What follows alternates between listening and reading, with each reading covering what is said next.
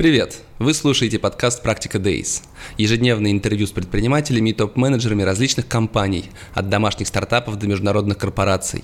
Здесь мы говорим о e-commerce, ритейле, технологиях, новых бизнес-моделях и предпринимательстве. Меня зовут Борис Преображенский. Я предприниматель, автор и ведущий этого подкаста.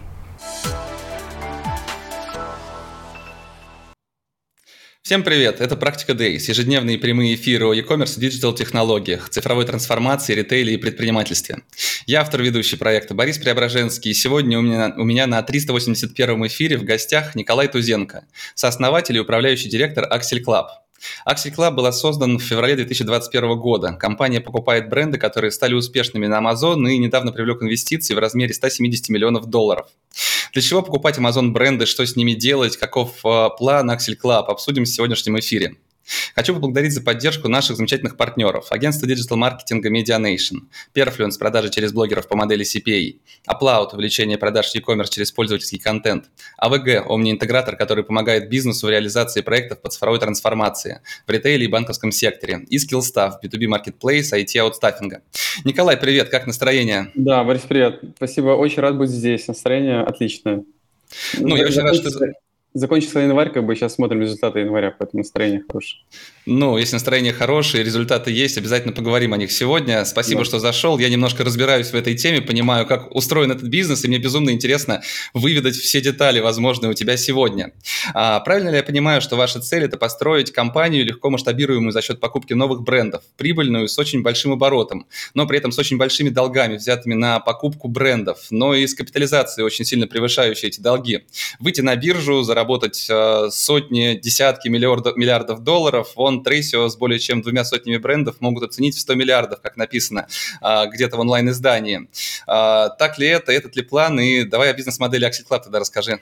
Да, я, я немножко, наверное, переформулировал бы. Безусловно, как бы там есть какая-то финансовая сторона этой бизнес-модели, как бы в целом компании. А, но цель, наверное, немножко по-другому формулируем для себя. Мы просто видим, понимаем, что есть огромнейший рынок Якома, мы видим, как бы, что он становится более-более зрелым, особенно там на западных рынках, э, в Северной Америке, в Западной Европе. И мы верим, как бы, что приходит как бы, эра как бы, более системных игроков. То есть сегодня, да, есть как бы там миллионы небольших средних селлеров, и мы просто верим, как бы, что e-com становится настолько сложным с точки зрения инструменты, которые нужно использовать, э, инструменты, которые дают площадки, там, Amazon или Shopify, или Etsy, или eBay. С точки зрения в целом планирования, да, то есть все знают, там, что есть огромнейшая проблема supply chain, например, с Китаем, да, как бы не только с Китаем. Есть безумная инфляция. И чтобы в этом мире как бы э, весьма как бы турбулентном, динамичном как-то выживать, мне кажется, что нужно просто иметь очень крутую команду.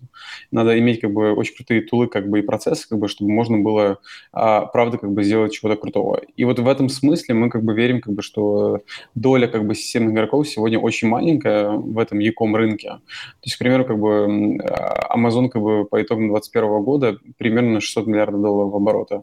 И доля как бы в этих 600 миллиардах э, системных игроков очень маленькая. То есть она может меньше 5-6%. Мы верим только, что доля должна быть хотя бы, хотя бы 30%, хотя бы треть. И мы просто видим, как, как на своих глазах все будет меняться, это меняется, и мы как бы там один из игроков, который инвестируем и верим только бы, что будет меняться системно. Что касается как бы там больших долгов и всего остального, безусловно, как бы мы покупаем бренды, нам нужно для этого финансирование, и есть как бы как э, мы ничего нового не придумали, да. В мире есть две формы финансирования. Одна форма финансирования это equity, когда вы отдаете за долю в компании, э, вы отдаете долю в компании за деньги, и эти деньги там, соответственно, тратите на развитие компании. Вторая как бы модель как бы очень понятная, тоже это долг, то есть вы как бы э, закладываете определенные активы, и э, должны платить определенные проценты там по э, раз в год или там раз в три года, ну и месяц там долг. Э, в этом смысле, как мне кажется, что наоборот, как бы нам очень сильно повезло, потому что в этой модели можно как бы меньше размываться, то есть отдавать меньшую долю инвесторам, оставляя как бы больше долю как бы для фаундеров и для текущих инвесторов, которые поддержали нас на самом, самом начале, привлекая как бы долг для покупки новых компаний, чтобы компании, которые мы покупаем, они прибыльны. И в этом смысле это очень, очень, очень крутая бизнес-модель, как бы, когда ты можешь купить прибыльную компанию, обеспечить как бы, долг, э, который ты взял как бы, на ее покупку э, частичный, да, и расти как бы более быстро, более масштабно и быстрее. Но при этом, как бы, что важно, мы как бы все-таки понимаем, как бы, что у нас покупка брендов – это только начало. Потому что мы как бы не верим, мы видели много селлеров, э, видели многих финансов и понимаем, как бы, что э, больше половины их роста связано с запуском новых товаров, новых продуктов. То есть если вы возьмете просто отдельные когорты товаров, которые запустили эти селлеры, э, вы увидите, как бы, что они как бы преимущественно имеют, ну, очевидно, это просто супер понятно, они имеют определенный жизненный цикл, и э, там проходит 2-3-4 года, как бы эти товары как бы зачастую там 95% они как бы уходят в небытие. Поэтому в этом смысле мы понимаем, что покупка брендов – это хороший старт, хорошее начало, чтобы начать не с нуля, да, как бы, чтобы не раскачиваться там 3-4-5 лет до каких-то разумных оборотов а что можно было сразу как бы там через год-два как бы иметь э, очень, очень хорошие обороты. Для чего? Для того, чтобы была возможность инвестировать в классную команду, в тулы. То есть, допустим, если мы говорим про а, селлера, у которого 2 миллиона прибыли долларов в год, а, такие селлеры преимущественно не инвестируют в разработку софта. Такие селлеры преимущественно не инвестируют в офис в Китае. Такие селлеры преимущественно не инвестируют в 3PL склады в Америке мы в это все инвестируем, мы верим, как бы, что именно в этом как бы есть как бы там наши большие плюсы, как системная игра, которая может посмотреть там на год, на два, на три вперед, которая может как бы, какие-то основные вещи, которые как будто бы не касаются самого селлера, там 3PL склад или там офис в Китае, но все же как бы, мы можем как бы инвестировать как бы и в это как бы этап цепочки создания стоимости. Поэтому в этом смысле вот да, я сформулировал бы это так. Да, я понял. Ну, сейчас поговорим о том, как вы это все делаете, но давай сначала про, про историю. Скажи, пожалуйста, как и когда появилась эта идея? Все-таки вы запустились только в феврале 2021 года, вот-вот, и уже определенных результатов добились. Интересно, да. как вообще в голову пришла эта идея и с чего все начиналось? Да, есть как бы я, есть Макс, э, мы два основателя Excel Pub. Соответственно, мы как бы познакомились, ну, познакомились мы давно, как бы а вот начали работать над разными идеями, которые нам казались интересными где-то в конце ноября, в конце октября 2020 года. И среди прочих как бы идей как бы была идея с Расио. Отчасти мы где-то видели ее э, в TechCrunch, каких-то больших изданий, которые писали про ну, крутой успех как бы с Расио, который привлек там 500 миллионов, купил много брендов. И второй, как бы у нас были знакомые, которые были селлерами на Амазоне, и мы тоже с ними общались, как бы, и понимали, как бы, насколько это классная модель, как бы, и нам казалось, как бы, что вот здесь как раз как бы, мы можем со своим опытом, со своим, как бы, э, возможностями строить классные команды, как бы, и мы, безусловно, имели какую-то глобальную амбицию, как бы, и нам очень хотелось, как бы, что-то поделать, как бы, там, на э, глобальном скейле, да, как бы, и здесь, на самом деле, вот в Тикоме, как бы, очень круто, как бы, что это реально глобальный бизнес, потому что производство все в Китае, э, клиенты, как бы, у нас в Америке, в Канаде, в UK, в Франции, в Германии, и, правда, такой глобальный бизнес. Естественно, мы как бы в феврале прош, про прошлого года да, как бы увидели, увидев эту модель, э, сравнив, поняв, как бы, что да, как бы наши скиллы как бы очень классно фитят как бы э, потребностям этой модели, строить большую команду, строить классные инструменты, э, работать на, глоб, на глобальном конкурентном рынке, решили, как бы, да, надо, надо делать, надо идти, и, э, надо строить, как бы, классного игрока в, это, в этом спейсе. А с чего все начиналось? А, Максим Фирсов был одним из а, прародителей Яндекс Еды, да? Он да. заработал неплохо денег, когда Яндекс покупал его проект. Ты, я не знаю, заработал или нет на продаже Босфора Блаблакару. А, изначально это были собственные средства, которые вложили в покупку первых брендов? Да, все так. Э, Макс, естественно, основатель как бы, и генеральный директор Яндекс.Еды. А я был управляющим директором в Босфоре. Мы тоже продали как бы Баблакару. Там после полугода интеграции я решил, как бы, что двигаться дальше и хотелось запускать что-то свое как бы, на глобальном скейле. А, ну, то, что заработал, как бы, я был акционером, как управляющий директор. А, да, как бы частично были как бы средства наши, как бы, но мы сразу делали как бы раунд, э, пресид раунд, то есть сразу было как бы несколько ангелов как бы и фонд, которые поверили в нас, как бы, которые решили, что мы правда сможем эту модель построить. Не купив еще ни одного бренда, просто озвучили идею и собрали деньги. Да. А сколько денег было на этом раунде? А, да, мы обычно не разглашаем, как бы, ну там примерно пару миллионов долларов. То есть как раз как бы, этого хватало, чтобы сделать там первых две небольших сделки и в целом увидеть, как бы, что те мультипликаторы, которые мы заявляем, они работают. Мы в целом можем делать сделки с той скоростью, которую мы заявляем. То есть мы говорили про э, сделку там за 4-5 недель. Так и случилось. Мы как бы первую пару сделок делали очень быстро. Ну и сейчас делаем сделку очень быстро. За 3-4 недели тоже закрываем сделки.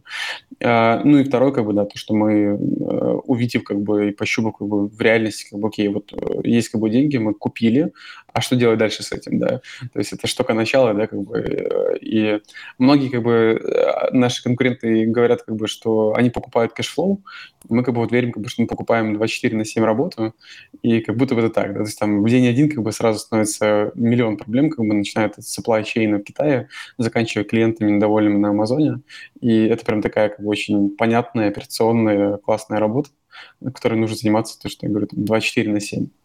А кого вы первых купили? А, мы как бы, опять же, бренды как бы сами конкретно не разглашаем, как бы, но если говорить там про категорию, это были, был очень э, такой специфичный и очень американский товар. Это были светильники для флагов. То есть если вот есть дома флагшток, Uh, у американцев многих есть как бы дома флагшток. Uh, соответственно, сверху ты, опять же, флаг, или ты его на ночь снимаешь, или ты должен его подсветить, как бы, если не хочешь его снимать. И вот такая тарелочка, которая как бы с солнечными батареями, которая там днем заряжается, а ночью от солнечной батареи заряжает как бы э, и освещает флаг. Э, такой классный товар купили. Очень было непривычно для нас, потому что, опять же, мы там э, не пользуемся этим сами, как бы это было достаточно интересно, очень экстра, да, как-то интересно. Это был февраль прошлого года как раз, да? Да, да. А какова была выручка у бренда, прибыли и почем купили? А, опять же, то, супер точных цифр как бы не скажу, как бы, но чтобы было какое-то понимание, а, это было несколько миллионов долларов выручки.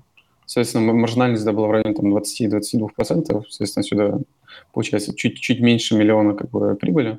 И э, если мы говорим про мультипликаторы, э, тогда вот за год как мультипликаторы сдвинулись, да, как бы немного, а тогда мультипликаторы на рынке были примерно 2,8-3,3, э, в этом как раз диапазоне мы и купили. То есть ну, там 2,8-3,3 как бы годовых прибыли мы, соответственно, заплатили за этот бренд. Угу. А на сегодняшний день сколько у вас брендов в портфеле, какова их суммарная выручка, прибыль? Вот про эти цифры расскажи, пожалуйста. Да, здесь опять же, как бы, если говорить про... А, мы как бы обычно говорим про количество продуктов, поскольку, опять же, бренды очень разные. У нас были бренды как бы из 11 э, миллионами выручки долларов в год и э, бренды как бы там из 2,5-3 миллиона долларов э, выручки в год. Соответственно, как бы если мы говорим про текущее состояние, у нас 1100 продуктов, э, которые мы продаем, соответственно, в Америке, в Канаде и в Европе. И также в Австралии, там, ну, там достаточно маленькие пока объемы, поэтому, как бы, скорее так, интересно, что эти рынки есть, как бы интересно там, работать на рынке Австралии, на рынке Японии, на рынке Дубая, но в целом как бы, для бизнеса это пока очень маленький объем. А если говорить про выручку, ну, достаточно легко считается, как бы, учитывая объем инвестиций, к которым мы привыкли, и учитывая как бы, там, средний мультипликатор как бы, на рынке там, 3,5-4, э, может там, взять тот объем инвестиций, который мы привлекли, поделить на 4, умножить на маржинальность и получить как бы, там, объем. То есть мы говорим про десятки миллионов долларов в год. Угу. А можешь привести примеры тех брендов? Мне очень понравилась подсветка для флагов. А какие еще бренды у вас в портфеле есть? А чем они занимаются? А, у нас сейчас, как бы, опять же, мы как бы там, если говорить про категории, да, нам очень нравится Home Kitchen, нам нравится Art Supply, нам нравится очень Pet Supply, мы, правда, очень верим в эти категории. А также Sports and Outdoors или Automotive, а, особенно те категории, которые мы понимаем, как бы, что если вот так говорить про супер-супер как бы на бытовом уровне, то мы в некотором смысле как бы там покупаем бренды, которые вы можете увидеть там в Артеке или в Sportmaster или в Обель, там, в, не знаю, там, в Икеи, да, как бы там на, на нижнем этаже, да, как бы вот все такие товары, которые как бы вы не, скорее как бы не покупаете там их раз в месяц, да, как бы, но которые как бы дома нужны очень, как бы им пользуетесь. Вот такие товары мы покупаем. А если говорить как бы про там еще как бы, ну да, то есть там для, для собак, для кошек очень, очень разные товары, там ошейники, поводки, а, какие-то классные лежанки, а, Supply, как бы тут тоже очень, очень разные истории, как бы там канвасы, маркеры, кисточки, краски. То есть это как бы такие товары как бы очень э, массовые, с одной стороны, как бы, с другой стороны, как бы очень понятно, ниши, там, Art Supply, Pet Supply, Home and Kitchen, Sports and Outdoors, Automotive, опять же, как бы там э, то, что, то, что проще как бы купить в онлайне, а не ехать там в офлайн магазин как бы, это тоже как бы классные товары, поскольку мы понимаем, как бы, что э, penetration, там, доля как бы, покупок в онлайне, она будет только расти. Она уже как бы там достаточно значимая, как бы, и люди как бы там уже перестали какие-то, скажем так, магазины у дома многие ходить, там, искать, не знаю, там какие-то э, базовые вещи, э, стали гораздо больше покупать в онлайне, особенно там, имея там в руках как бы Amazon, э, который там делает двухдневную доставку очень быструю, у которого очень там классные, лояльные э, правила возврата, и у которого там, если ты участник программы Prime, его же там больше 70 миллионов людей как бы в Америке, э, у тебя как бы есть там бесплатная двухдневная доставка, ну и так дальше. То есть как бы в этом смысле э, клиентский опыт очень крутой на Амазоне, и поэтому все товары, которые там не нужно ехать куда-то там за город, либо искать как бы тот самый один единственный магазин в городе, automotive там с какими-то историями там для, не знаю, там какие-то полки там для, для машин, есть большой как бы там э, кроссовер, э, ты хочешь как бы там, кинуть какие-то полки, чтобы можно, можно было как-то вещи упорядочить там в багажнике, вот такие полки там ты заходишь на Amazon, покупаешь, даже там не думаешь, где, в каком салоне, там, в каком магазине там доехать его купить, да. Вот. А сколько все-таки было сделок за это время и количество брендов, можешь сказать? У того же Thrasio, да. у них, а, они говорят о том, что ну, вот в конце прошлого года было более 200, а у вас? Да, здесь, э, опять же, к сожалению, мы не скрываем пока. Думаю, что к концу года мы будем начнем раскрывать, потом обязательно где-то напишу, как бы, либо э, расскажу. Сейчас, как бы говорю, мы больше смотрим, как бы, и ориентируемся на количество продуктов. Мы говорим, 1100 продуктов у нас сейчас в портфеле. А, давайте 5, 5, 5 категорий, которые я назвал.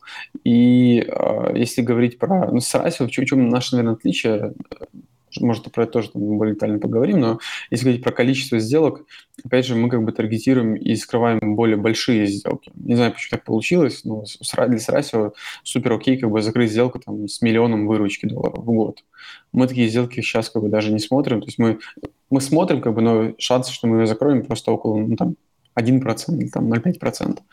Почему? Потому что как бы у тебя есть очень большие оверхеды, которые ты на, на бренд, ты, как бы, то есть ты бренд купил, тебе нужно им управлять. И понятное как бы, что э, структура сделка такова, как бы, что основатель этого бренда, он уходит в день один. Но вы выкупаете все время 100%, нужно отметить. Да, да. Мы По-другому не бывает никак. По-другому не бывает, да.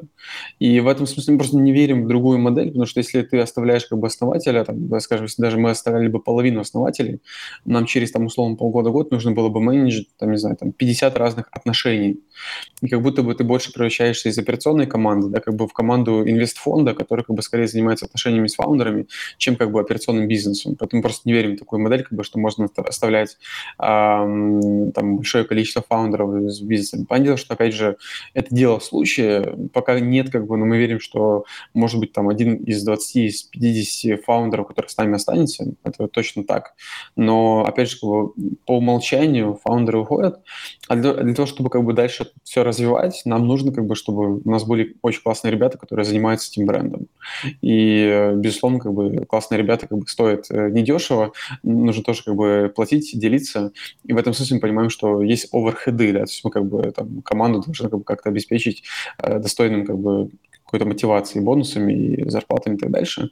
И в связи с этим как мы понимаем, что маленькие бренды очень тяжело масштабировать. То есть мы как бы даже если берешь там, не знаю, бренд, у которого миллион долларов выручки, если он там 200 тысяч как бы, долларов прибыли, ну, прибыли грязной на уровне вот э, актива, маржи, да, скажем так, понятно, как бы, что там любая разумная команда из трех человек, она будет стоить там типа 1100, наверное, в год, и все, и у тебя как бы на самом деле там ты уже в два раза срезал как бы какую-то прибыль, и у тебя как бы прешер как бы на рост, он как бы гораздо больше, то есть там нужно расти в 3-5 раз, как бы, чтобы это оправдать. Поэтому мы как раз стараемся делать, не делать маленькие сделки.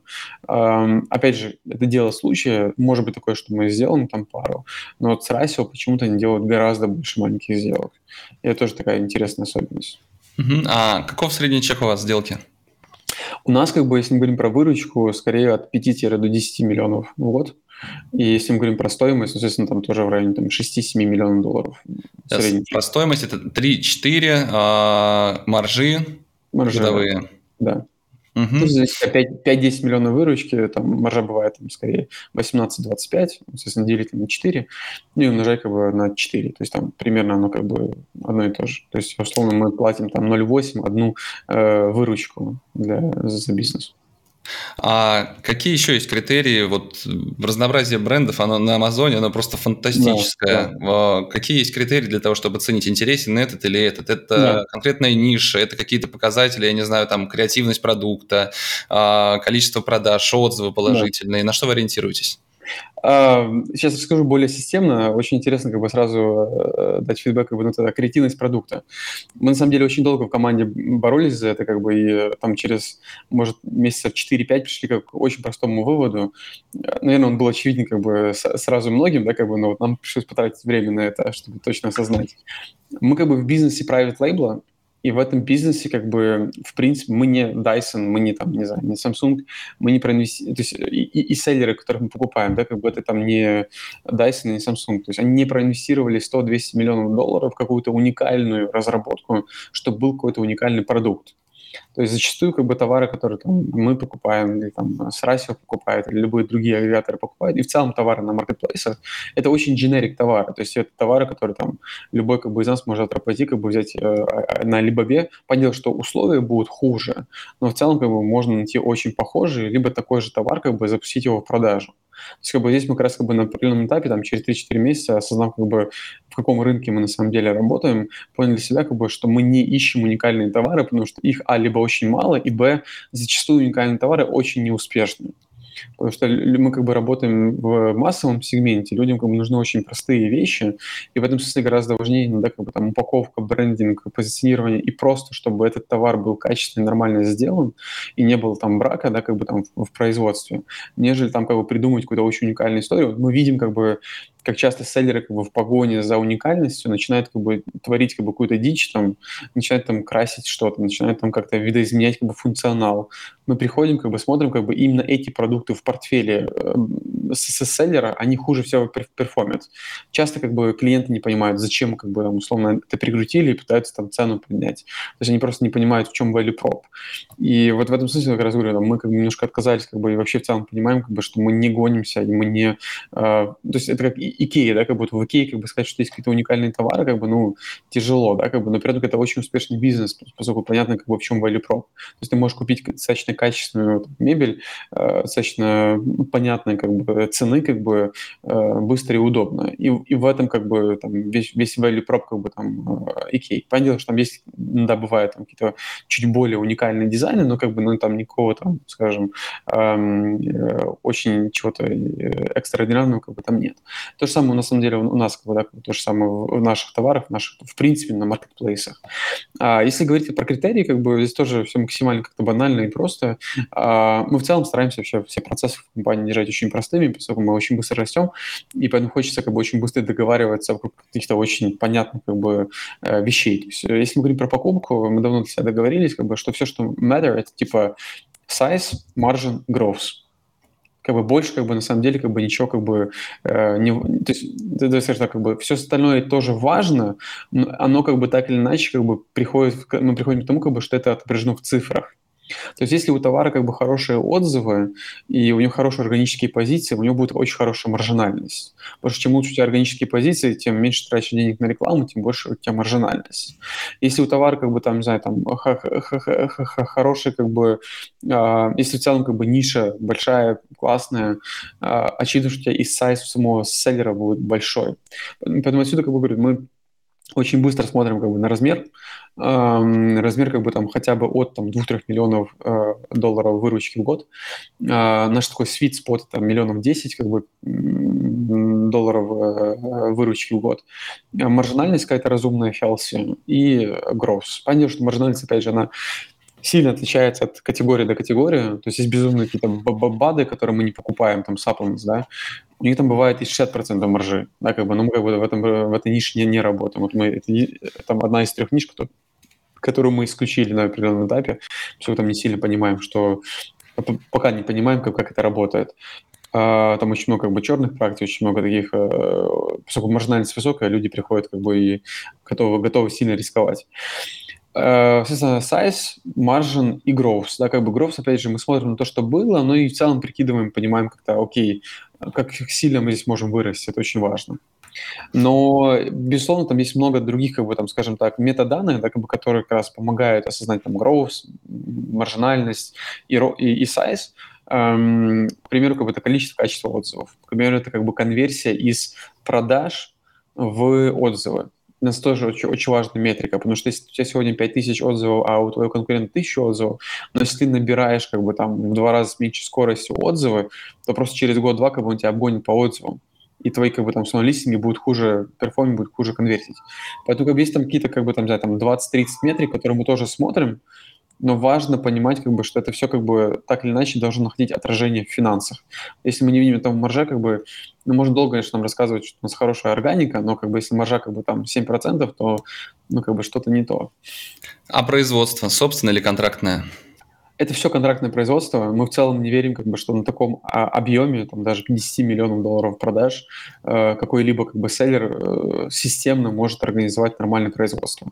Поэтому мы даже не так пугаемся, когда мы видим производство свое, как бы мы скорее как бы для нас это э, это неплохо и нехорошо. Для нас это просто дополнительный повод проверить, как бы, что мы понимаем, как это будет масштабироваться потом, поскольку мы понимаем, как бы, что окей, когда это контрактное производство с какой-то фабрикой, которая хотя бы делает там 200-300 миллионов долларов продажи в год, мы понимаем, как бы, что если мы через два года будем продавать в 6 раз больше, что у нас как бы есть партнер, который нас поддержит и с качеством, и со скоростью и так дальше когда мы понимаем, что производство, которое там сейчас организовано условно на коленке и больше как бы там исходя из потребностей конкретного селлера, мы как бы начинаем как бы там условно понимать, окей, мы завтра вырастем три раза, и все процессы рухнут, и нам нужно будет снова пересобирать, и это будет наша проблема, поскольку, ну, как бы, нам... нам это нужно... будет другой бизнес, другой бизнес. Это получается, во-первых, масштабируемость, невозможность масштабирования, и, во-вторых, это другой бизнес, выкупая на 100% который, ты погружаешься в разборки с конкретным производством где-то да. вот какой-то из частей земли. А, логично. Да. А накрутки, самовыкуп, а, брендов достаточно много. Я и российские бренды вижу, которые там показывают классные цифры, все, при этом а, поглубже поизучав или каким-то образом выяснив, оказывается, что на самом деле не все так хорошо. Отзывы покупные, а, продажи накрученные. Как с этим бороться? Да, здесь на самом деле как бы две истории. Первая история, как бы сам Amazon очень много помогает. То есть Amazon как бы там с каждым кварталом как бы, а как бы усовершенствует все какие-то методологии и то, как он мониторит, как бы анализирует все эти черные практики. Поэтому, когда мы приходим, как бы там уже часто многих селлеров нет, потому что их забанили и так далее. Даже топ-100, там из топ-100 даже селлеров банили же, да? Да, да, да. То есть там есть селлеры там китайские, которые там было э, чуть, чуть меньше миллиарда оборота, у них было стока на 200 миллионов долларов, у них забанили все, и не возвращают деньги, сток не возвращают, и бизнес там на миллиард долларов как бы выручки просто остановился. Поэтому в этом смысле там, Amazon как бы он показывает, сколько он может быть агрессивным с точки зрения, там, вы соблюдаете политику или не соблюдаете политику. То есть это касается всех, и маленьких, и больших, и средних селлеров.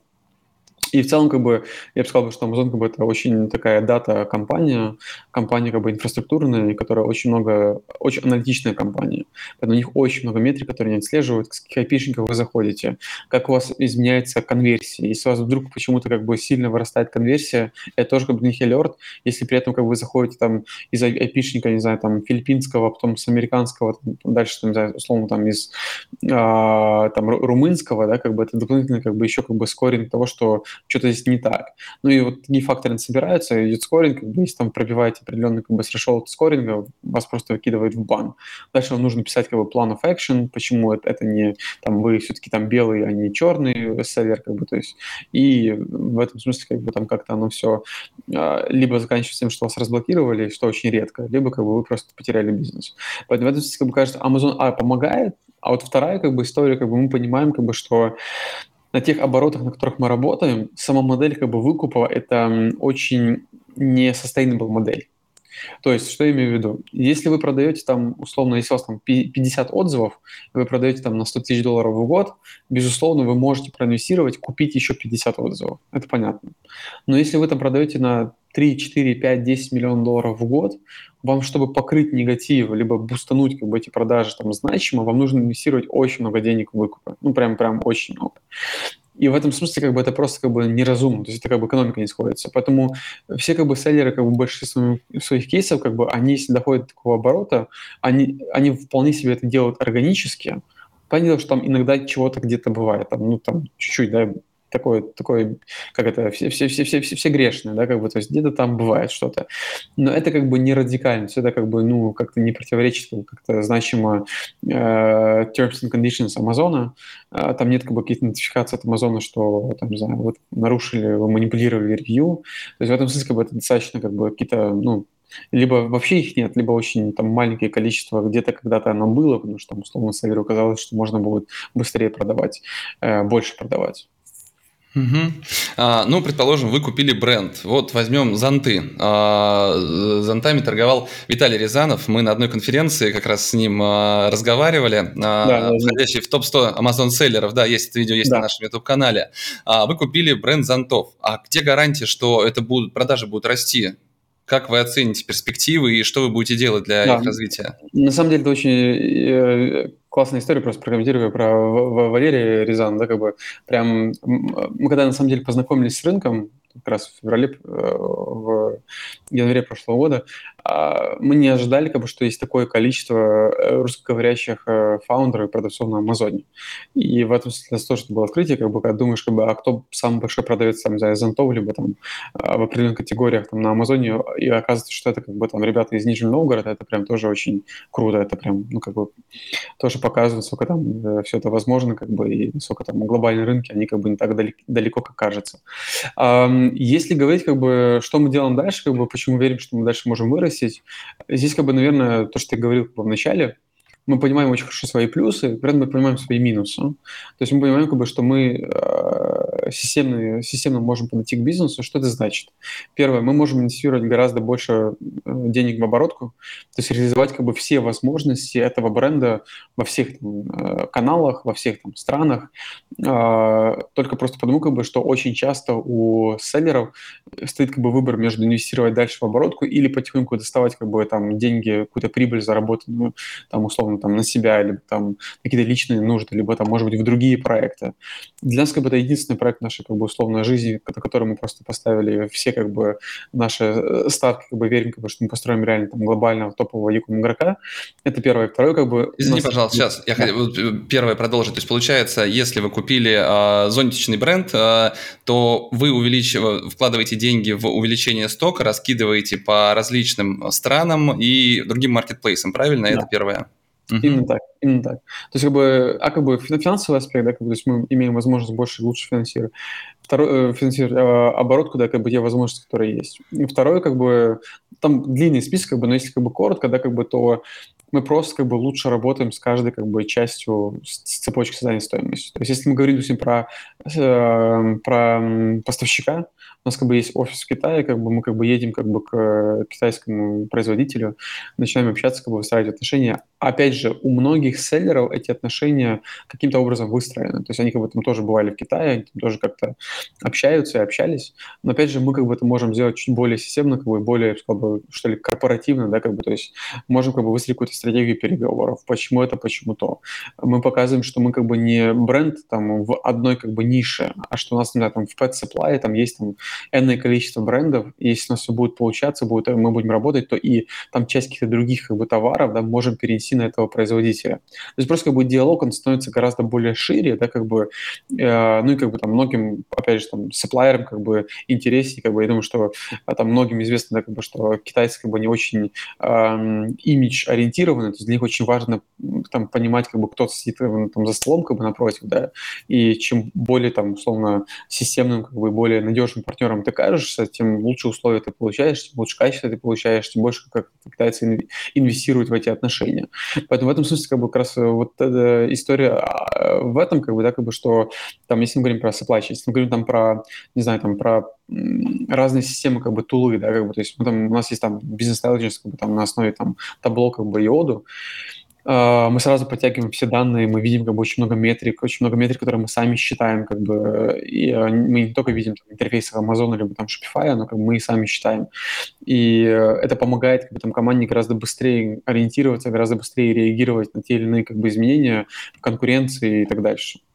Опять же, как бы там креативная команда, да, как бы у нас э, очень классные там, дизайнеры, копирайтеры, у нас много подрядчиков, и мы там тоже, опять же, можем с ними работать не в рамках там одного бренда, там одного креатива там в квартал или там в год, а мы с ними работаем там, там ежедневно, еженедельно, там, запуская там десятки креативов в квартал. Это тоже как бы определенным образом помогает нам, а как бы либо если там внутренние как бы люди как бы там нарастить экспертизу, или как бы если там внешние какие-то агентства, как бы просто поддерживать э, отношения, как бы и им тоже там как-то аллоцировать э, правильное как бы и внимание как бы нашим проектам и так дальше. Если мы, допустим, говорим там про логистику там э, локальную, да, как бы там по Америке, опять же, как бы там, за там, знаете, э, ну, наверное, многие это работают с Амазоном, либо в целом, как бы, знаете, как бы, что сейчас Amazon как бы сильно усложняет как бы там доставку. Если раньше можно было забукать и напрямую отправлять из Китая как бы там на Amazon за 90 дней, то сейчас как бы там э, нужно это делать за 30 дней. И зачастую как бы это просто нереально. То есть, соответственно, все прямые поставки из Китая на Amazon не пропадают, и у вас 95% случаев остается как бы сначала нужно привезти из Китая на 3PL, а дальше с 3PL на Amazon. И вот опять же, как бы эти 3PL, как бы зачастую это партнерские 3PL. Э, если есть много брендов, если есть много как бы объема, да, как бы, можно партнериться с гораздо там более системными, более, там, скажем, прозрачными, как бы, 3PL, да, или, или даже вот сейчас, как бы, на самом деле думаем, как бы, я думаю, что мы там в Q2, Q3 тоже это сделаем, как бы, мы просто проинвестируем, как бы, с каким-то партнером, как бы, тоже в 3PL. То есть мы начнем, как бы, строить свои какие-то склады, как бы. Это, на самом деле, достаточно простая история, как бы, но, опять же, она просто конкурентно нам позволит не платить, как бы, там, в сезон, как бы, гораздо больше и быть в приоритете, как бы, там, у той команды, которая будет заниматься локальной логистикой. Mm-hmm.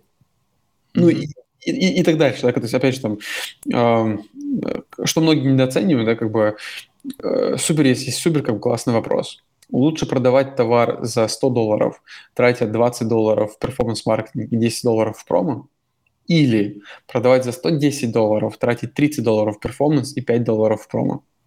То есть на самом деле как бы найти эту оптимизацию да, как бы цены spend а в performance-маркетинг и spend а в промо на маркетплейсе очень тяжело, потому что меняется конкуренция ежедневно, все меняют цены, происходят какие-то deals ы, и есть какая-то сезонность а меняется как бы маржинальность самого товара, да, как бы там, опять же, там, с 18 февраля, э, января как бы Amazon поднял, э, поменял как бы структуру как бы, ну, там, поднял как бы, да, как бы э, физы как бы там на хранение товара на, на милю, на последней миле. Опять же, маржинальность поменялась. Найти как бы этот оптимум, да, как бы по какой цене как бы там, э, с каким как бы там инвестициями в перформанс-маркетинг и в промо-маркетинг э, ты будешь зарабатывать там максимально много, да, то есть э, там бизнес будет максимально интересным. Это прям такая очень крутая аналитическая задача. И имея, Но для каждого бренда, для каждого продукта да. свой ответ получается а именно, то есть для каждой ниши, для каждого там категории свой, свой ответ, но опять же, как бы, имея много данных, да, как бы ты можешь строить эти модели. То есть мы как бы сейчас эти данные как бы затягиваем, там, и вот там пошли какие-то первые модели, как мы пытаемся найти это оптимум, а, и на самом деле как там, оптимизация на 50 центов на одном товаре, она просто может маржинально сменять там из, а, не знаю, там ты прибыль начинаешь получать там типа а, 15% больше. И это существенно, да, как бы, то есть это как просто меняет как бы, там, твои финансы, как бы, и ты можешь больше инвестировать, либо в целом больше зарабатывать. Поэтому и такие вещи, как бы, они, как бы, опять же, их тяжело делать, инфраструктурная история. Тебе нужно там парсить там миллионы, как бы, скаю, тебе нужно где-то складировать, тебе нужно, чтобы было классно дата-аналитики, тебе нужно писать какие-то алгоритмы на питоне. И это как бы куда мы инвестируем, то как бы во что мы верим, как бы, что мы сможем это делать там гораздо лучше, как бы, чем, а как бы, э, чем селлеры, там, небольшие, небольшие предприниматели, или как бы, чем другие команды, которые, с которыми мы тоже боремся. Слушай, просто интересно, а бывает такое, что легче продавать просто по 70 долларов без промо и без перформанса? Да, да, такое тоже бывает. Но опять-таки это все конкретные случаи, да? Это все как бы зависит как бы от, опять же, какие органические позиции. Конкретный случай, да, как бы, но там очень много факторов. То есть, к примеру, что мы видим и понимаем, как бы, что если у тебя как бы цена как бы скорее чуть ниже как бы сегментная, но при этом у тебя как бы отзывы, количество, качество там в топе, то есть, по количеству отзывов ты топ-3 и по качеству ты там топ-1, то, в принципе, на performance-маркетинг тратиться не нужно. То есть, как бы, в принципе, как бы у тебя очень сильная органика, у тебя конверсия с CR поддерживается хорошая, как бы, и ты, как бы, на самом деле, как бы, оптимум, ты, насколько можешь больше маржи зарабатывать, не тратя, бы, в performance, да, ты будешь терять, как бы, часть трафика, но, как бы, это с лихвой компенсируется дополнительной маржой. Но если у тебя, наоборот, допустим, у тебя среднее количество отзывов в сегменте, и, допустим, они как бы чуть ниже, чем средний, там 4, 4 оценка, в нише оценка 4,7 средняя, 4,7 средняя. И у тебя, допустим, там чек как бы там у всех там 65 долларов, а у тебя там типа 75 долларов. Тут без перформанса никак. Ты должен понимать, как бы, что да, это окей, как бы, что 70% э, ты э, трафика или там заказов приводишь с performance а, но опять же performance тоже бывает разным. То есть мы как бы там где-то мы делаем дисплейку, где-то мы не делаем дисплейку, где-то это просто контекст, как бы, ну, типа, поиск, как бы, и, и, и больше ничего. Опять же, как бы, ну, короче, вот, вот такие вещи, да, как бы, они очень важны. А если вы купили бренд, э, ты говорил о том, что, конечно, там несравнимо с Samsung, с Apple и так далее, но попробовать э, развить бренд до такого масштаба, вы развивать его как D2C бренд, э, да. положить его на полки в большой ритейл, в интернет-магазины, в конце концов, может быть, для кого-то попробовать офлайн розницу, корнеры в торговых центрах сделать. Вот это делаете, пробуете, задумываетесь? Да, здесь как бы, я бы сказал бы так, э, первое, безусловно, задумываемся, то есть мы как это, пытаемся думать обо всем, делать пытаемся, скажем, фокусно, потому что если фокуса нет, как бы там получается, э, знаешь, типа здесь это определение multitasking, да, как бы, типа мультизадачности. Это когда как бы ты как бы факапишь несколько вещей сразу, да, то есть вот мы не хотим в этой истории оказаться, э, то есть мы хотим как бы делать лучше там три вещи, как бы, но фокусно и хорошо. Поэтому, безусловно, для нас как бы онлайн, как бы digital, как бы это в приоритете всегда. То есть любой канал, сколько, сколь значимый как бы в онлайне, он для нас всегда будет больше, чем и лучше, и понятнее, чем B2B, допустим, чем wholesale как бы через Walmart. При этом мы, безусловно, мечтаем о Walmart, то есть мы, нам хочется быть и на полке Walmart, но мы понимаем, как бы, что просто другая экспертиза, это другие там, сроки, это другие там взаиморасчеты, это, в принципе, там другая упаковка, поэтому мы там точно будем, но когда как бы и с какими товарами, большой вопрос. То есть в онлайне мы хотим быть со всеми товарами везде, в офлайне мы понимаем, как бы, что там, не знаю, там один из 10, из 20 наших брендов, он будет в офлайне на полке, но как бы это будет там, не, даже не половина нашего ассортимента. Если говорить как бы там про, там, да, про, про, про как бы, э, то есть мы как бы не хотим делать все для всех, мы хотим скорее как бы понимать, как бы, что окей, у этого бренда правильный чек и правильная как бы отдача пуш-маркетинга, поэтому нужно делать TikTok.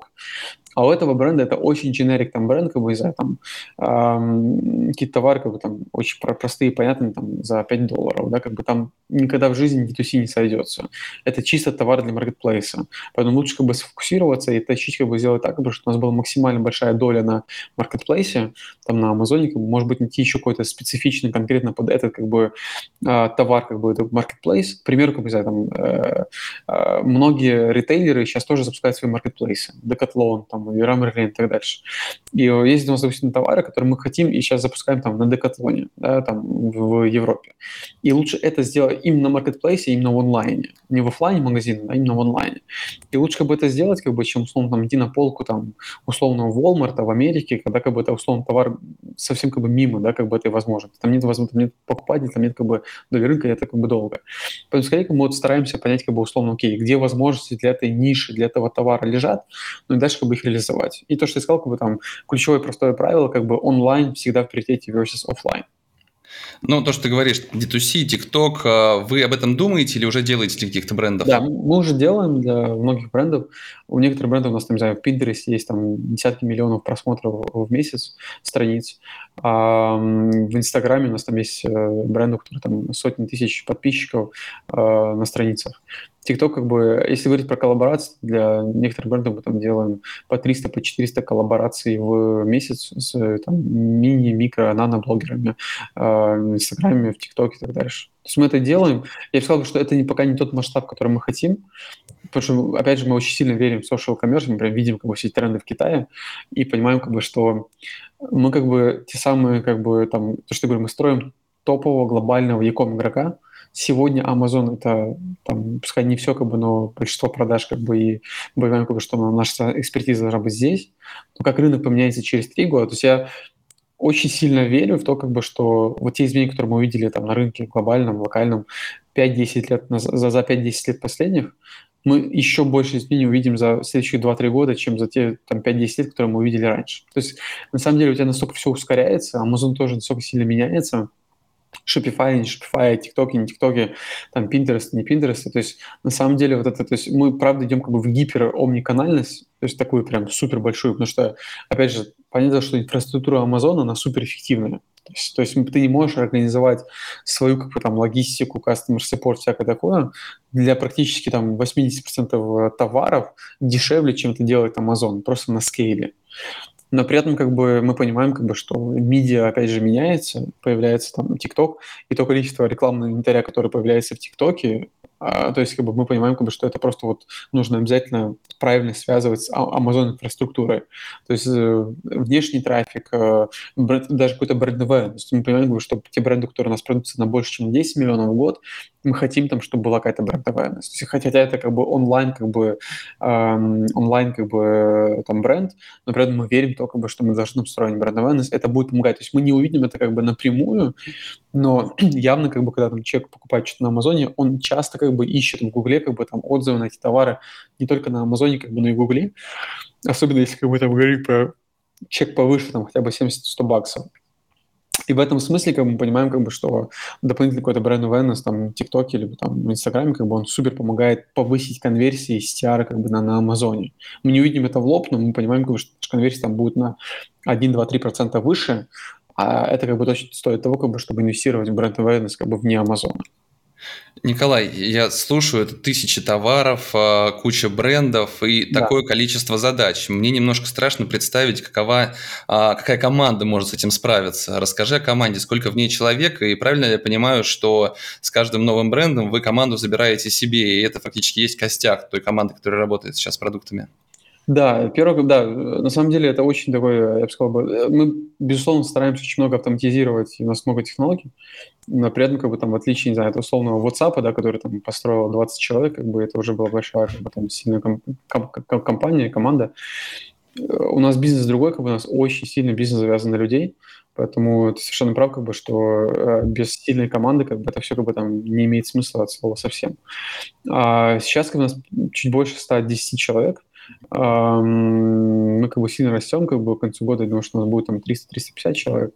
А, поэтому если, да, если есть желание, мы всегда как бы очень ждем как бы классных ребят, а, можно зайти на наш сайт Excel Club, excel.club, э, там внизу как бы есть там Join Us, как бы, и там будет список э, большой как бы вакансий, ролей, как бы. Ну и плюс как бы если есть крутой, как бы, релевантный опыт, хочет развиваться в Якобе, в целом просто может сам написать мне на Facebook, либо э, Максу на Facebook, как бы, и мы как бы расскажем, какие у нас есть возможности, и может даже придумаем какую-то роль как бы, для конкретно вашего опыта, поскольку учитывая, как мы растем, как бы можно придумывать новые роли как бы, там, ежедневно. А, если говорить про да, если говорить там про, э, про роли, да, то есть, э, опять же, мы там все строим это с нуля, как бы, и в этом смысле мы э, очень по многим направлениям находим да, какие-то новые как бы, там, э, процессы. То есть, безусловно, как у нас есть люди там, из L'Oreal, из Unilever и так дальше. А, есть там люди с Яндекса, с э, BCG, с McKinsey, то есть с очень разных как бы, компаний, с очень разным бэкграундом. Э, и в этом смысле мы как бы верим, как бы, как Uber как бы никогда не был, как бы, там, скажем, а, таксопарком, либо там, такси-компании, да, как бы так и мы, как бы, хотя мы работаем там в FMCG, как бы мы не верим, как бы, что мы на самом деле там Unilever, да, как бы мы верим, как бы, что мы там строим как бы яком игрока, как бы там нового какого-то э, поколения, новой эры, как бы, и это просто будет по-другому. Поэтому в этом смысле там тоже как бы э, опыт как бы там L'Oreal, Unilever, знаешь, как бы, очень, очень, очень крутой, как бы очень полезен, э, но при этом как бы там у нас как бы все немножко по-другому, как бы очень интересно, очень классно. Если мы говорим про команды, которые приходят к нам, э, э когда мы делаем покупки, зачастую, как бы, да, мы как бы более чем рады, как бы, если команда к нам присоединяется. А очень часто бывает так, что нет, команда к нам не присоединяется, и на это есть разные причины. Одна из самых частых причин, как бы, что э, фаундер хочет дальше делать какой-то бизнес в Амазоне или в целом делать какой-то другой бизнес, и там вот эта небольшая команда, там 3-4-5 человек, которые у меня есть, как бы она просто остается с фаундером, ну, они сработались, они там друг друга знают, они друг другу доверяют, и они, правда, как бы, там единая команда, и в этом смысле мы как бы более чем окей, если как бы команда к нам не присоединяется. И это, это чаще случается, чем когда команда к нам присоединяется. А при этом, если команда к нам присоединяется, как бы, опять же, очень часто бывает, что, я бы сказал, процентов 30, наверное, как бы с нами остается там, в лоне ранее, то есть через 6 там, месяцев, 12 месяцев с нами примерно остается там каждый третий. Потому что, опять же, одно дело работать в команде с фаундером очень близко там, на 5 человек, там совершенно другая динамика, совершенно другие процессы, совершенно другие цели и, скажем, э, подходы к работе. Другое дело, как бы работать с нами, когда мы выстраиваем такую достаточно большую историю там, с тысячами продуктов, тысячами товаров, э, мы как бы где-то ожидаем гораздо большего овнершипа, то есть когда как бы люди как бы там сами принимают решения, сами там делают какие-то ставки, э, то есть я понимаю, окей, вот этот креатив, как бы, потому что, опять же, там, где как бы там есть цифры и все понятно, там три больше двух, а там, там как бы что думать. Но бизнес же, он уже о том, как бы, когда ты видишь, как бы, там, не знаю, нужно с большим бюджетом сделать больше роста, и лучше с меньшим бюджетом сделать меньше роста. И вот здесь как бы там у тебя есть вопрос, да, как бы вот это, тебе, ну, тебе нужно там сделать какую-то определенную ставку, за какую-то там позицию, сказать, окей, делаем вот так. И нам нужны как бы скорее, скорее такие люди более, э, с большим ownership, да, как бы, и самое-самое, наверное, важное, как бы, с большим такой open mind, да, то есть, типа, открытостью к изменениям, как-то слышать друг друга. У нас очень много коллабораций, у нас большие команды, как бы, но очень много коллабораций. И многим это просто не нужно, то есть, как бы, те, те, кто привыкли там работать в команде на 5 человек, как бы им просто тяжело как бы там работать в команде на 200 человек, на 100 человек. Ну, просто не потому что хуже или лучше, а просто потому что это по-другому. И поэтому как бы как каждый, как бы, если там команда присоединяется, то, наверное, как бы каждый третий. Поэтому если говорить про костяк, то скорее как бы костяк у нас все же люди, которые, которые к нам пришли в команду. То есть это не, не как бы люди, которые работали ранее с селлером. Вы купили у меня бренд, я не знаю, чашек предположим, да. классных чашек. А, вы что купили-то в конечном итоге у меня, если моя команда осталась со мной? Вы купили карточки товаров, сток, а, контакты поставщиков, ну, зарегистрированная товарная марка. За да, слушай, деньги. я скажу, как бы, что да, три как бы основных актива, которые мы покупаем, это совершенно право, это trademark, то есть это как бы все rights. Да, бывают патенты, но это бывает редко, но скорее trademark. Второе, как бы, это аккаунт на, на Амазоне, то есть листинги. И третья как бы история – это сток. Все, да, как бы, понятное как бы, что там есть отношения какие-то с поставщиком, но зачастую как бы у тебя все очень просто. Все любят зарабатывать деньги, поэтому с поставщиком там не нужно нам долго писать, как бы рассказывать, что вот мы новые владельцы. Если, мы, если он делал деньги до этого с там, прошлым фаундером, безусловно, хочет продолжить с нами делать деньги еще больше. Поэтому там как бы обычно вообще там, проблем не бывает, как бы скорее э, все, ну, большинство, как бы скажем, этих э, производителей, они, они с радостью там общаются, снова как бы строят отношения с ним и так дальше. Поэтому как бы если говорить про активы, это трейдмарк, это э, листинги, то есть э, аккаунт на Амазоне, и это э, сток. А если поставщика не нашли, то все, out of stock и до свидания? Я как раз говорю, как бы, что учитывая те объемы, которые, то есть э, учитывая тот объем бизнеса, который мы покупаем, там как бы поставщики как бы сами очень рады как бы там с нами пообщаться, потому что им важно зарабатывать дальше деньги. То есть они как бы там, условно там на среднем селлере с нами зарабатывают год Uh, не знаю, сотни тысяч, там, миллион долларов прибыли. Ну, как бы, вряд ли кто-то хочет uh, потерять такой бизнес. То есть даже если вдруг, как бы, из-за там, случится апокалипсис, и мы во время интеграции бренда в себя, как бы, не нашли, не пообщались с поставщиком, поставщик сам как бы находит нас, как бы общается там любым способом, потому что ему важно, чтобы этот бизнес дальше только рос, а, а не, а не пропал. Они начинают переживать, как бы, что мы не поменяем поставщика, поэтому где-то как будут там на встречах, где-то, может, условия меняют в лучшую сторону, потому что не понимают, как бы, что, окей, пришли новые ребята, что-то хотят, как бы там более системные, там, может, где-то больше понимают, больше знают, поэтому надо, наверное, пойти на встречу, чтобы просто как бы сохранить этот бизнес. Поэтому как бы здесь как бы скорее, наверное, спецификаем только плюсы. А, вот. А, а 110 человек, чем они занимаются тогда? Кто-то ищет поставщиков, кто-то перформансом. Да. можешь рассказать про лям, да? Да, слушай, в этом смысле как бы очень э, интересный, очень классный бизнес для нас как бы персонально как бы с Максом, потому что э, ну как бы, наверное, такого разнообразия ролей как бы, да, как бы, наверное, мало где в каких бизнесах можно найти, да. И в этом смысле как бы у нас очень разная роль. То есть как бы первый как бы совершенно прав, как бы есть как бы э, опять же, мы как бы делим как бы все там на, на 6 команд, Первая команда – команда acquisitions, то есть это команда, которая покупает э, селлеров, то есть она как бы общается как раз с селлерами, она делает сделки, подписывает, э, проводит платежи, проверяет как бы там финансы, не финансы и так дальше. Это большая команда acquisition, в которой как бы есть две подкоманды – бизнес-девелопмента и команда M&A. А, вторая команда большая – это команда Operations, третья команда – это команда Growth, четвертая – это команда аналитика, вот Marketplace Efficiency мы ее называем – это как раз те самые дата-аналитики, которые как бы делают все наши интерфейсы, делают все наши э, эти данные и метрики, и даже борды как бы и строят как бы там ERP, как бы, то есть разработка тоже включена в эту команду. понятно, что есть как бы там команда HR, как бы команда финансов, как бы legal. Если говорить про команду operations и команду growth, то здесь тоже как бы там достаточно понятная структура. То есть в команде operations есть как бы непосредственно те люди, которые лидируют бренд внутри как бы нашей команды. То есть за каждым брендом, который попадает в наш, в наш периметр, в наш как бы, портфель, как бы закрепляется как бы конкретный продукт ops lead, мы его называем, который как бы за этот бренд отвечает внутри компании. За его P&L, как бы за его там рост, за то, чтобы там ничего там не стояло, как бы все бежало, как бы только росло. И он уже там общается с другими как бы, командами, как с функциями. То есть есть функция performance marketing, есть функция бренд маркетинга, есть функция supply chain, есть функция customer support, э, есть функция там PMO, как бы, или там э, функция э, D2C. Да?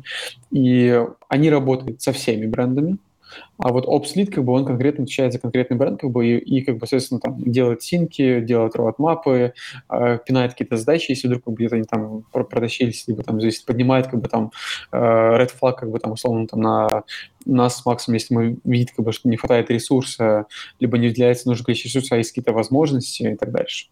Вот здесь как бы есть как бы вот команда Ops, как бы ее как лидирует как бы Маша Крот, а она как раз из команды Яндекс Еды, как бы бывшая команда Макса. А у нас как бы, естественно, вот у этой команды, которая лидирует все бренды, как бы Даня Евтушенко, которая лидирует эту команду. А, это такие, мы называем там мини-SEO как бы брендов, да, то есть они как бы на самом деле такие операционные как бы лидеры, операционные директора как бы этих, этих брендов внутри компании. Ну и, и, и дальше. То есть мы говорим supply chain, customer support, PMO, бренд-маркетинг, performance-маркетинг, D2C, social commerce, э, история, как бы, очевидно, как бы и запуски новых продуктов, да, как бы мы тоже имеем такую команду, как бы потихоньку тоже здесь раскачиваемся. Мы понимаем, как бы, что если мы в этих брендах не будем запускать новые продукты, то через 3-4 года мы просто затормозимся, и будет достаточно больно. Поэтому мы как бы уже как бы начали инвестировать в то, чтобы потихоньку запускать как бы новые продукты в рамках этих брендов. Угу. А, Коль, скажи, пожалуйста, ты видел очень много разных Amazon брендов. Ты говоришь 3-4 человека. А, бренд, который на там, 3-4-5 миллионов э, долларов в год, например, продает. Да. А, какая, по твоему опыту, оптимальная команда над ним работает? Какие да. роли и сколько человек? Да, мне кажется, как раз эта команда в 4-5 человек – это очень правильная конструкция для селлера, как бы, там, который продает на 5-10 миллионов. Почему? Потому что обычно, когда мы видели разные кейсы, мы видели, когда это один-два человека, там очень много opportunity, там, там очень низкая operational excellence, то есть там как бы очень часто бывает out of stock, неправильное ценообразование, промо, не промо, ничего не включено либо, как бы, допустим, не реализовано много возможностей. То есть там можно было еще и Европу запустить, и там, не знаю, там, э, локализовать более правильно эти листинги, но это не реализовано, потому что просто человек не успевает. Это одна крайность. Вторая крайность, мы видели команды, которые берут, как бы, там, не знаю, селлер, которые берут там 20-30 человек, потому что у них получается, у них там, не знаю, там есть 2-3 миллиона долларов прибыли, и тоже как бы очень важно перед этим, понять, что не попробуешь, не поймешь, это тоже понятная такая история, но важно ответить себе на вопрос, как бы, а правда ли как бы там селлер, как предприниматель, готов быть SEO? И зачастую мы видим, понимаем, как бы, что там в 90% случаев нет. И когда ты нанимаешь команду 20-30 человек, как бы, тебе нужно уже быть SEO. Тебе нужно как бы иметь какую-то стратегию, тебе нужно иметь какое-то видение, чтобы люди как бы равнялись, как бы выравнивались как бы там по каким-то пониманиям там на месяц, на два, на, на полгода, на год тебе нужно как бы много инвестировать в людей, нужно иметь сильных людей, потому что ты нанял 20 людей как бы скорее исполнителей, ну, ты просто не успеваешь им всем выдать задачи, а они как бы сами как бы сидят как бы скорее ждут, как бы, что им скажут, что делать, как бы они, они, инициативу проявляют. Поэтому, в смысле, как бы там, если как бы предприниматель как бы готов скорее уйти как бы в ранг SEO и правда заниматься этим как э, более системным бизнесом, это тоже работает, тоже срабатывает. Мы видели и таких селлеров, но зачастую как бы это не работает. Зачастую, как мы видели, то есть там 80% кейсов мы видим, когда команда есть 20 человек, это супер неэффективно и супер как бы, максимально ненужная конструкция. То есть я бы сказал, как бы, что это как бы 3-5 людей, это, безусловно, как бы сильный как бы supply chainist, то есть человек, который как бы умеет как бы договариваться умеет как бы там э, организовать какую-то эм, такую ad hoc как бы логистику, которая случилась почему-то вчера и нужно сегодня сделать. Ну, то есть такой кризис, да, как бы supply chainist, который там не только там, говорю, там может там все спланировать, но как бы и в момент, как бы, когда нужно довести товар, он его довозит. Э, иногда бывает так, что лучше разделить как бы это, как бы иметь двух людей, как бы один как бы скорее такой сильный переговорщик, второй как бы скорее просто умеет работать хорошо с таблицами, планировать и так дальше. То есть там, там скажем так, один-два человека на supply chain, и второй, как бы, это как бы очень важно, чтобы предприниматель сам не вел как бы аккаунт Амазона. То есть, чтобы это как бы администрирование там нотификаций, общений, заведение карточек, цены, там, а, подгрузка там креативов, чтобы этим занимался тоже один человек. Потому что, а как бы любой предприниматель, он не может как бы так классно понимать, не может там, сходить там, на кучу тренингов, он не может там следить как бы за, за новыми какими-то фичами и так дальше. Просто у него не хватает времени, потому что ему нужно заниматься финансированием, не знаю, там, э, бухгалтерией, там, опять же, chain, ну, многими вещами. И второе, как бы, то, что это отнимает кучу времени, и там обычно, как бы, я люблю это очень сильное выражение, retail is detail, да, то есть, типа, вот, вот в чем, в чем мы понимаем, как бы, что вот если там сделать тысячу вещей как бы хорошо, то оказалось, как бы результат есть. А если делать тысячу вещей как бы плохо, то на самом деле из 100 там, не знаю, там, миллионов выручки ты даже ничего не заработаешь, там будет минусовая прибыль. И в этом смысле, как бы там вот, э, что важно, как бы, почему как важно, чтобы аккаунт вел как бы отдельный человек, потому что он сможет эти там тысячу вещей сделать хорошо. Правильную картинку подгрузить, э, там, отметить, как бы там правильные тексты подгрузить, то есть он в нужный момент как бы скажет, что сделать, там где-то цену скорректировать, где-то как бы там правильно промо разместить, либо выключить промо а предприниматель просто не успевает за этим уследить. Поэтому, мне кажется, конструкция там 3-4 человека, там один человек управляет аккаунтами, два как бы логистикой, и один еще человек customer support, потому что customer support супер важно. Это часто бывает на первом человеке, который как бы занимается аккаунтом, э, но опять же тут лучше развести. То есть как бы лучше как бы найти кого-то там условно native, выдать ему какие-то шаблоны, там типа 10, 20, 30 шаблонов, как бы, и чтобы он с этим работал, а когда как бы есть какие-то ситуации, эскалировал на человека, который занимается аккаунтом. И так можно уже спокойно там саму планировать финансы, заниматься, то есть классно работать, когда как бы сам предприниматель, он думает про продукты. Это работает супер круто. Когда он занимается больше R&D, больше запусками и больше как бы пушит как бы, компанию куда-то, а, ниже там занимается подгрузкой фотографий там, в личном кабинете, либо там занимается ответом как, какому-то кастомеру, когда достаточно шаблонный ответ, можно написать как бы все просто. Либо там занимается, говорю, там, ad какой-то логистикой, хотя там можно найти человека, который классно это сделает. То есть это 3-4 человека, да, как бы, ну, а все остальное как бы решается с помощью там какого-то аутсорса, либо аутстафа. То есть может как бы хорошее агентство, которое сделает классные фотки, ну и так дальше. А, хотел спросить, боялся забыть, а на что пошли 170 миллионов долларов, которые вы привлекли в последнем раунде? Да, они все пошли на покупку селлеров. То есть мы как бы, а уже как бы, поскольку мы покупаем прибыльный бизнес, то с этой прибыли мы уже инвестируем в технологии. То есть мы много разрабатываем, много делаем интересных как бы, вещей э, в технологиях.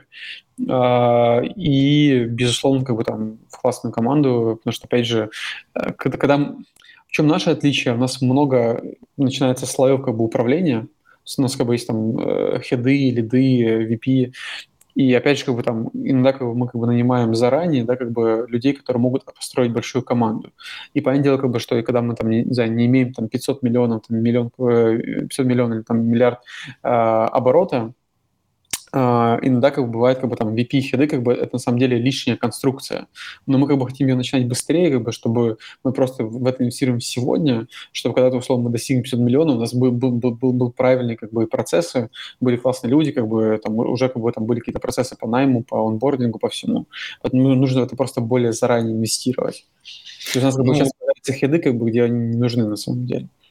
170 а, миллионов, то есть это фактически в долг на покупку брендов деньги привлеченные, да, или как у Страсио 30 на 70 процентов, 30 в капитал компании, 70 процентов непосредственно в долг. Да, пропорция очень похожа, она рыночная. Естественно, да, 170 – это часть как бы equity деньги, часть э, долговые. Большая часть долговых, э, пропорция, которую ты сказал, 30-70, она похожа на такая рыночная, она похожа на нашу. Угу. А как вы оцениваете свой бизнес, э, когда говорите с инвесторами? 14-16 э, э, выручек или какие там параметры? Да, мы не по выручкам, все в этом бизнесе считают по EBITDA. Или там ну, по, да, да, да, по, по марже, грубо да, говоря. Марже, да. Um, опять же, как бы, какие есть сегодня бенчмарки? Есть как бы условно Anchor, не знаю, там, наверное, многим знаком Anchor. Они как бы там органически выросли на Амазоне, один из самых больших как бы Amazon продавцов. Они вышли на биржу, торгуются по 40-45 э, иксов к EBITDA а с Расио привлекает деньги по 30-35. А, то есть, ну, как бы, соответственно, вот в этом диапазоне мы где-то и... Понятно, как бы, что мы не с Расио, понятно, что Anchor, допустим, продают там на 1 миллиард долларов, понятно, что у нас как бы нет такого пока масштаба, поэтому у нас оценка ниже. Но, да, скорее, вот те цифры, которые ты называешь, там 15, 20, 30 иксов, как бы это те цифры, по которым мы себя оцениваем. Ну, то есть, если у меня есть 10 миллионов долларов, и я хочу стать вашим инвестором, я прихожу к вам, и 7 миллионов, ну, примерно, пойдут э, под э, фактически расписку как деньги в долг, полученные от меня, а 3 миллиона я отдам за какую-то долю самого бизнеса, правильно? И концептуально да, но при этом важно понимать, как бы, что таких инвесторов не существует. Очень часто инвесторы, которые дают как бы э, equity, инвесторы, которые дают долг, как бы это разные инвесторы. Просто это как бы очень разные риски. То есть вот венчурный долг – это как бы один риск-профиль и одни инвесторы. А equity – это другие инвесторы, другой совершенно риск, там друг, другая доходность. Поэтому такого не бывает, что ты приходишь, как бы ты часть даешь в долг, часть даешь в equity. Скорее, ты пришел, дал в equity, или ты пришел, дал в долг. Это, это разные как бы инвесторы. Э, просто у них, у них разные финансы, у них разная э, модель заработка. То есть у equity инвестора, у него модель заработка дать многим и кто-то из них сильно выстрелит. То есть дать многим тем, кто он верит, что они могут там вырасти в 10 раз, в 100 раз. А у венчурного долга, да, как бы, у долга, да, как бы у него логика такая, нужно найти актив, который э, более-менее имеет какие-то там, условно, скажем, э, last resort, то есть, типа, он, он не пропадет завтра, то есть, как бы, есть какая-то деятельность. Шанс которая... вернуть деньги и заработать да, на них. Да, да, есть какой-то шанс, как бы, то есть, есть контролируемый риск, а, и при этом как бы компания зарабатывает, она может платить проценты. И вот как бы скорее оценить этот риск как бы в виде какой-то там немаленькой ставки. Ну и вот как бы дать как бы деньги. То есть это как бы очень разные типы инвесторов и очень разные доходности ожидаемые и так дальше. А какой процент вы вот э, э, в долг дающим предлагаете инвесторам? Э, в этом смысле, опять же, это супер рыночная практика, то есть мы тут ничего не придумаем, то есть есть огромнейший рынок там, этого вечерного долга. Опять же, там бывает по-разному, ну, скорее там 10-15%. Это те как бы... Э, то есть, опять же, если стадия достаточно ранняя, там скорее будет 15-16, если как бы стадия более поздняя, там будет 10. Самый, допустим, крутой, как бы там ставки, допустим, у, нас, у нашего одного конкурента, называется Berlin Brands, у них там ставка примерно 8%, они уже брали от синдиката Unicredit, а с Credit Suisse, они уже брали как бы от больших банков, да. Угу. А, получается, что я дал в долг. А каким образом вы возвращаете эти деньги? Это проценты ежемесячно, квартально, общее тело долга? Вот, вот эта модель как работает?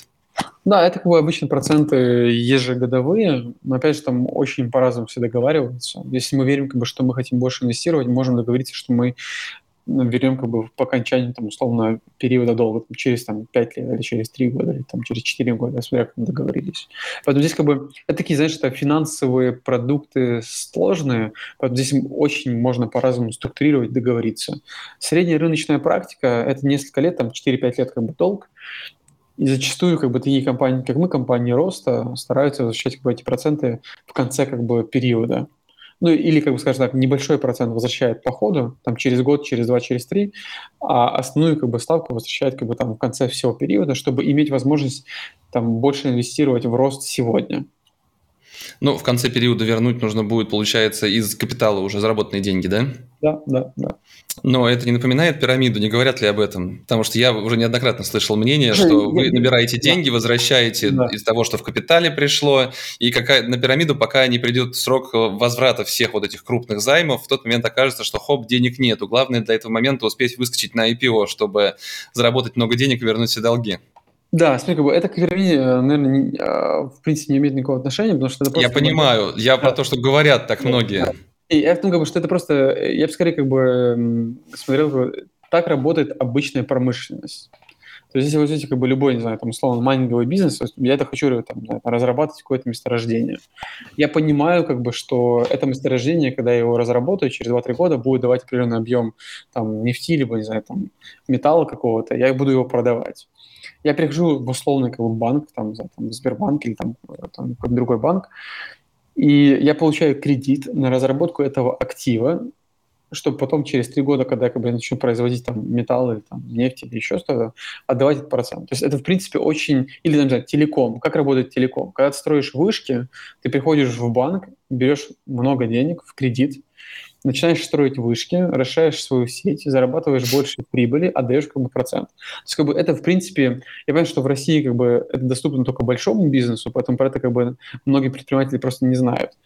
но в, в, на рынке, допустим, там, американском, мы знаем много селлеров, у которых там оборот 10 миллионов, и они уже у Credible банков больших взяли кредит на то, чтобы там инвестировать в оборотку или там как-то развивать как дальше новые линейки бренда.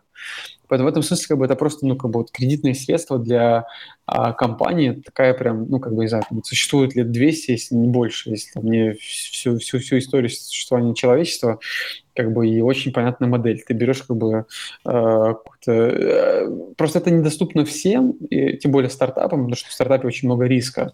Почему это доступно нам? Потому что я говорю, мы покупаем прибыльную компанию. Поэтому из-за этого как, мы можем как бы как-то обеспечивать платежи как бы э, по кредиту. Э, вот. Такая вот mm-hmm. Я читал о том, что вы планируете в 2022 году выходить на европейские платформы. Можешь об этих планах чуть подробнее рассказать? Да, мы видим очень большую фрагментированность в Европе. То есть, допустим, я, я, я на самом деле, хедкотер у нас в Амстердаме. А, я сейчас нахожусь в Амстердаме, в целом как уже здесь э, живу. А, и здесь, допустим, как бы Amazon вышел там несколько лет назад, там год или два назад. И здесь самая большая платформа, на самом деле, ball.com. И, допустим, на этой платформе как бы это как Wildberries местный, как, э, не знаю, как э, Озон. И так, на самом деле, в многих странах Европы, да, как бы, то есть, при этом, как бы, там немецкий рынок огромнейший с точки зрения объема. А, при этом мы видим, как бы, что еще и большие ритейлеры запускают свои площадки, как Decathlon, говорил, как Leroy Merlin, поэтому мы верим, как бы, что особенно в Европе, да, как бы, это будет не только про Amazon, поскольку доля Amazon гораздо меньше, но это будет про другие локальные площадки, типа Bolt, типа Decathlon, типа э, Zalando и так дальше. Угу. То есть, а вы планируете покупать э, европейских селлеров на этих платформах или все-таки в первую очередь выводить э, массово все свои продукты из Штатов? Скорее, как бы мы, да, мы скорее второе. Скорее, как бы, да, так, на ближайший год точно скорее выводить то, что мы купили, и то, что хорошо летит в Америке. Мы смотрим, но пока видим, как бы, что объемы не те. То есть найти как бы селлер, который круто там на бол продает там на 10 миллионов, как бы это прям большая редкость. Скорее мы быстро найдем как бы его в Америке и начнем продавать на боле, нежели наоборот. А в России? Пойти в Россию планы есть? В Россию э, планов нет, Многие спрашивают. У нас, безусловно, как бы, нам кажется, что мы хорошо понимаем рынок и, в принципе, умеем работать с российским рынком, но... С российским? да, с российским, да. Ну, я имею в виду в целом как предприниматель, как я, как, там, я и Макс, я имею в виду, что как, как команда, да, то есть мы как бы много понимаем на российском рынке. То есть многие вещи, которые мы там на американском рынке там, на еврейском рынке сталкиваемся, многие вещи для нас там не впервые, да, как мы такие, типа, окей, это работает, прикольно.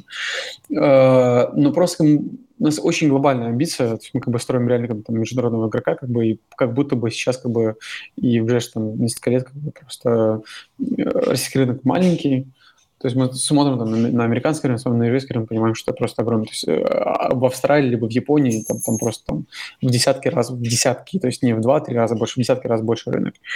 Э, поэтому кажется, что просто объем, э, при всем желании быть на российском рынке, поскольку мы много понимаем, много умеем на российском рынке, скорее мы в ближайшие там, несколько лет мы там не будем, если в принципе мы вообще когда-либо там будем. При этом мы как бы там смотрим на модель, как бы, чтобы просто кто-то из там команда какая-то покупала наши продукты и продавала там сама, в это мы верим.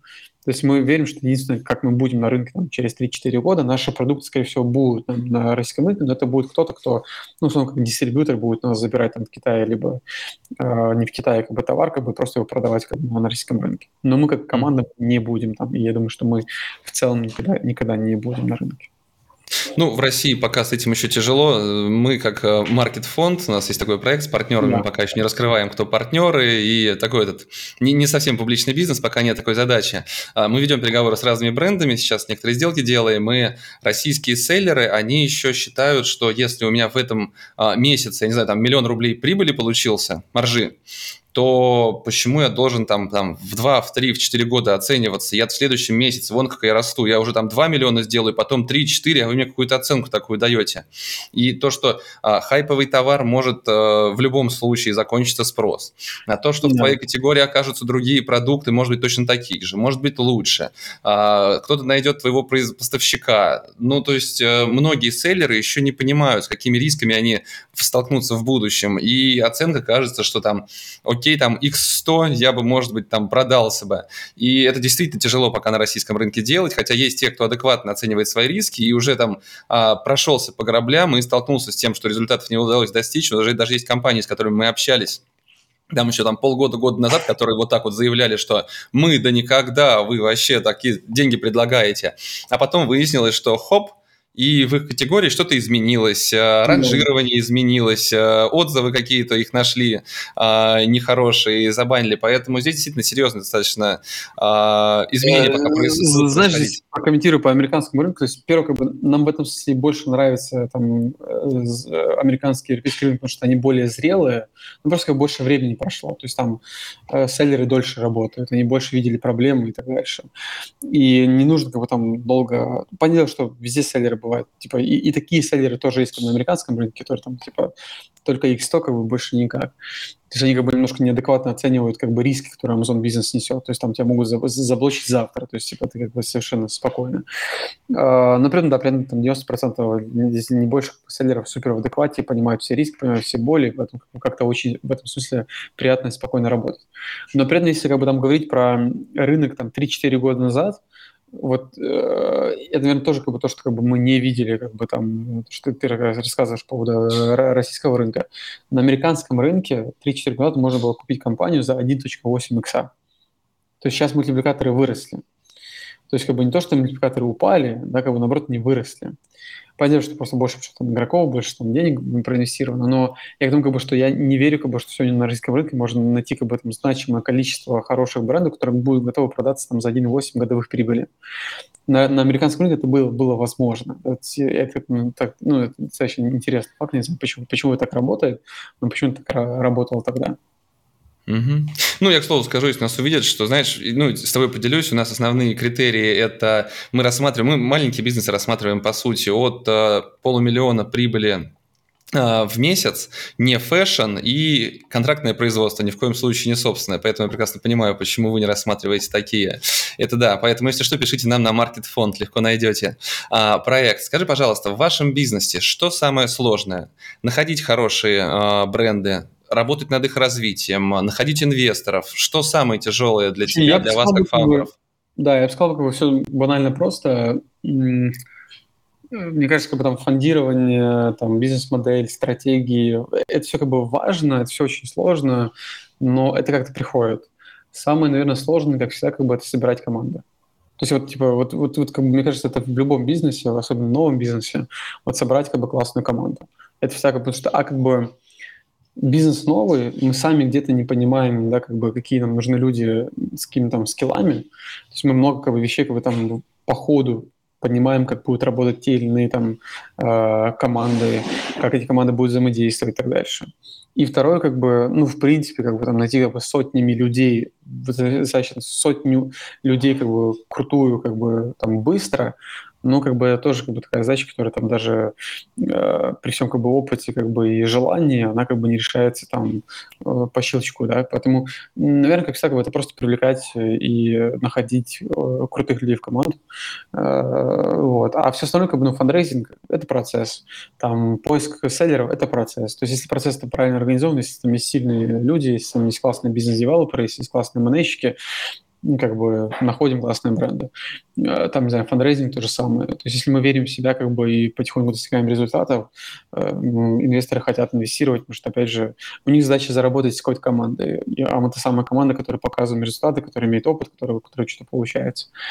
Там, не знаю, там какие-то стратегии, там, растить бренды, но, опять же, там бизнес же это очень простая история. То есть там нужно там придумывать квантовый компьютер, там приходишь, смотришь, окей, типа, какие CTR, какие конверсии, какая стоимость закупки, почему этот процесс работает, почему этот процесс не работает, почему это в этом канале есть возможность, нет возможности. То есть, как бы, если ты системно работаешь с возможностями и с какими-то ботлнеками, если у тебя правильная классная команда, ну, как бы, результаты приходят. То есть они как бы, может, там не завтра, там, overnight, это проснуться и там x10, ну, там, через месяц, через два, как бы, там, набывается, как бы, э, создается ценность, как бы. Поэтому в этом смысле, наверное, там самое, как всегда, как бы, core, да, как бы, самое базовое, это просто крутая команда.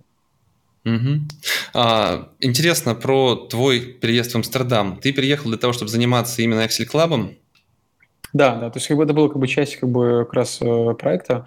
Мы как бы опять же то, что я говорю, у нас глобальная амбиция, мы строим глобального игрока, глобальный бизнес, поэтому казалось как бы, что правильно находиться э, в каком-то более глобальном городе, как Амстердам, вот поэтому переехали сюда. А почему не в Штаты? Слушай, не знаю, как какого-то прямого ответа нет. Э, как казалось, что Амстердам хороший город и для жизни, и правильный город, и культурно, и как-то в целом как бы достаточно близок и к Китаю, с которым мы много работаем. То есть, опять же, там в Америке тяжело с Китаем работать, потому что постоянно часовая разница. Тут он сам чаще тоже так непросто, но в, там, условно в, э, в Америке еще тяжелее. Плюс как бы, у нас как бы, в любом случае есть как бы, команда и в Москве, как бы, и в Киеве, и так дальше. Поэтому в этом смысле как бы, там как-то казалось, что там самое очень правильное место. Оно где-то посередине между Америкой, где клиенты, где тоже есть как бы, там, часть команды, и между там, условно Китаем, где есть команда, и там Москвой, Киевом, э, где тоже есть часть команды. Поэтому как нам, как нам показалось, что очень такое правильное место, где можно быть. Угу. Ну, ты доволен переездом? Да, да, да. Слушай, ну, как другой город, как бы какие-то свои плюсы, свои минусы, но в целом, да. В целом, да. Отлично. Николай, спасибо большое, что рассказал эту историю. Вам успехов. Действительно, я давно наблюдаю, сколько давно, год, за тем, что вы делаете. И вот этот взрывной рост – это прям такая воодушевляющая и мотивирующая история. Так что вам успехов, спасибо большое и до новых встреч. Да, спасибо большое. Был рад поделиться Спасибо. Ну, а я всем напомню, что мы выходим в прямом эфире каждый будний день. Смотрите нас э, на YouTube, Facebook, ВКонтакте, LinkedIn, VC, да, на большом количестве платформ в записи и в прямом эфире. Этот э, подкаст в формате аудио можно услышать уже будет завтра на всех самых популярных платформах Spotify, Яндекс.Музыка, Google, Apple Podcast. Ну и читайте нас в отраслевых СМИ э, и в спецпроекте на портале New Retail. Все, до завтра, всем пока. Спасибо, что дослушали этот выпуск до конца. Ставьте оценки, пишите комментарии, отмечайте нас в соцсетях. Так вы поможете новым слушателям узнать о подкасте. Более подробная информация о проекте и расписании эфиров на сайте практикадеис.ру.